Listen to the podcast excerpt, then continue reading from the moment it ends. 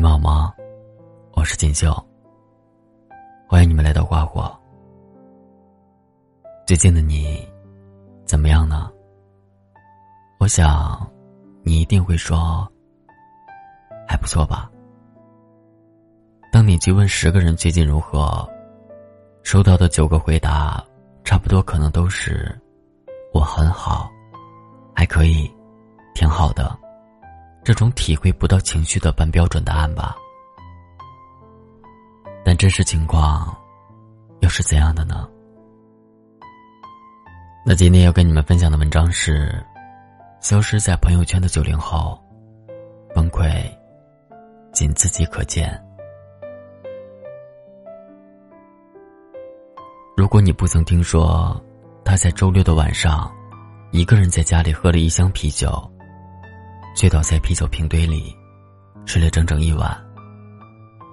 如果你不曾在聊天中听到他说，在一个平凡的夜晚，自己发疯似的崩溃，听他形容自己哭得汗泪交杂的虚脱模样。如果不曾在某一天回家以后，一关门就顺着墙壁坐在地上，憋不住的眼泪终于开始狂涌。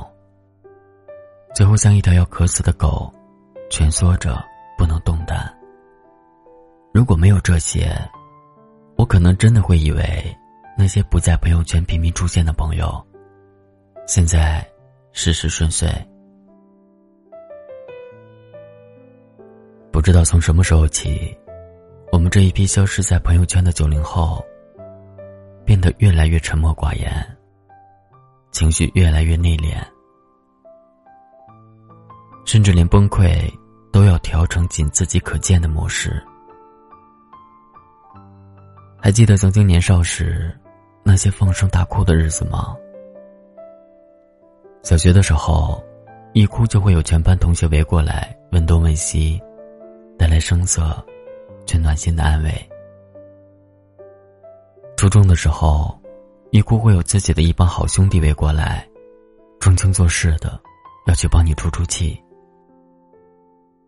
高中的时候，当你哭起来，会有一两个知己朋友拍着肩膀，和你语重心长的说上几句，让你不要放在心上。而现在，想哭的时候，只能留给深夜，把自己浑身包裹起来，在独属自己的一方小小空间，只敢把悲伤留给自己。生怕被别人窥探到，才明白，原来当初心心念念的成长，都是要付出代价的。自己要学会打碎牙齿，往肚子里咽。我太难了，老铁。最近我压力很大。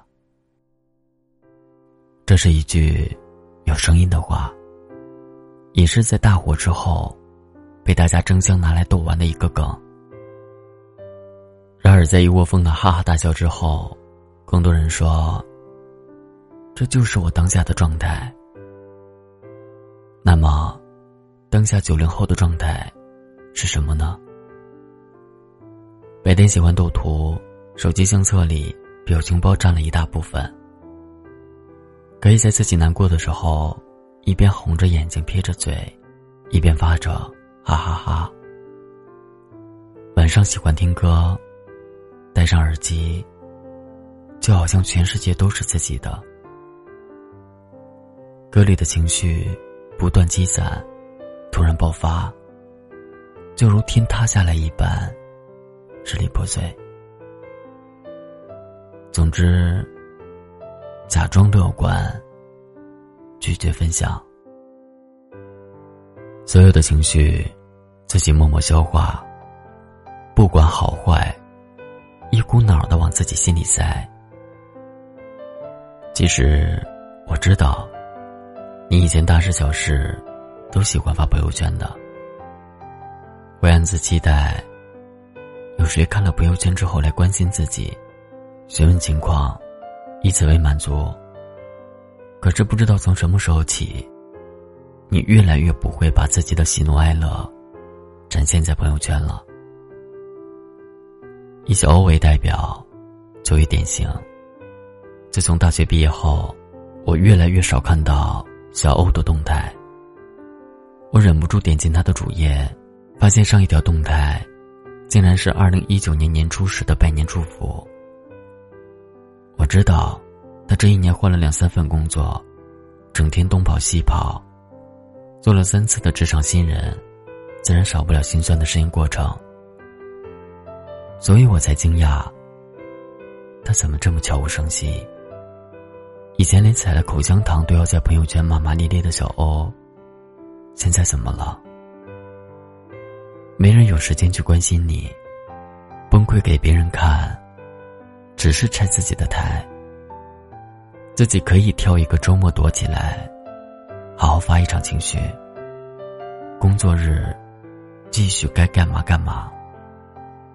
小欧在听了我的疑问以后，似笑非笑的说了几句：“我们消失在朋友圈。”是因为不想继续扮演着那个疼了就喊、苦了就哭的小孩子，而要学会做一个不动声色的大人，别人眼中那个乐观、坚强的自己，把所有崩溃的一面留在深夜，自己慢慢舔舐。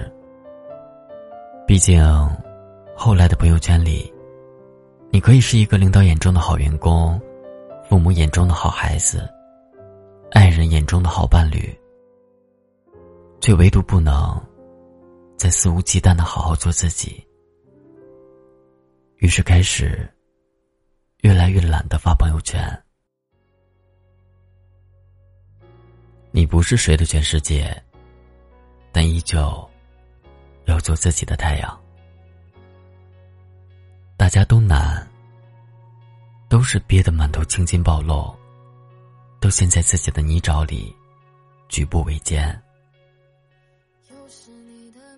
可我们越来越听不见周围抱怨的声音，也很少能听到谁的嚎啕大哭。我之前看到一句话，我对自己最大的隐忍就是，等回到家，关上门以后再爆发。我们渐渐明白了自己想要什么，所以也越来越抗拒表现脆弱，更希望未来即使负重前行，也能够不声不响。在时间的巨大冲击下，每个人都被催着长大，而长大的一个征兆，就是越来越不会将自己的喜怒哀乐。全都释放在朋友圈，崩溃自己可见就好了。毕竟，我们不可能永远做一个在爸妈怀里撒娇、趴在朋友肩上起不来的爱哭鬼。这是成熟的代价，尽管又疼又累，但我们最终会脱胎换骨。和更好的自己重逢。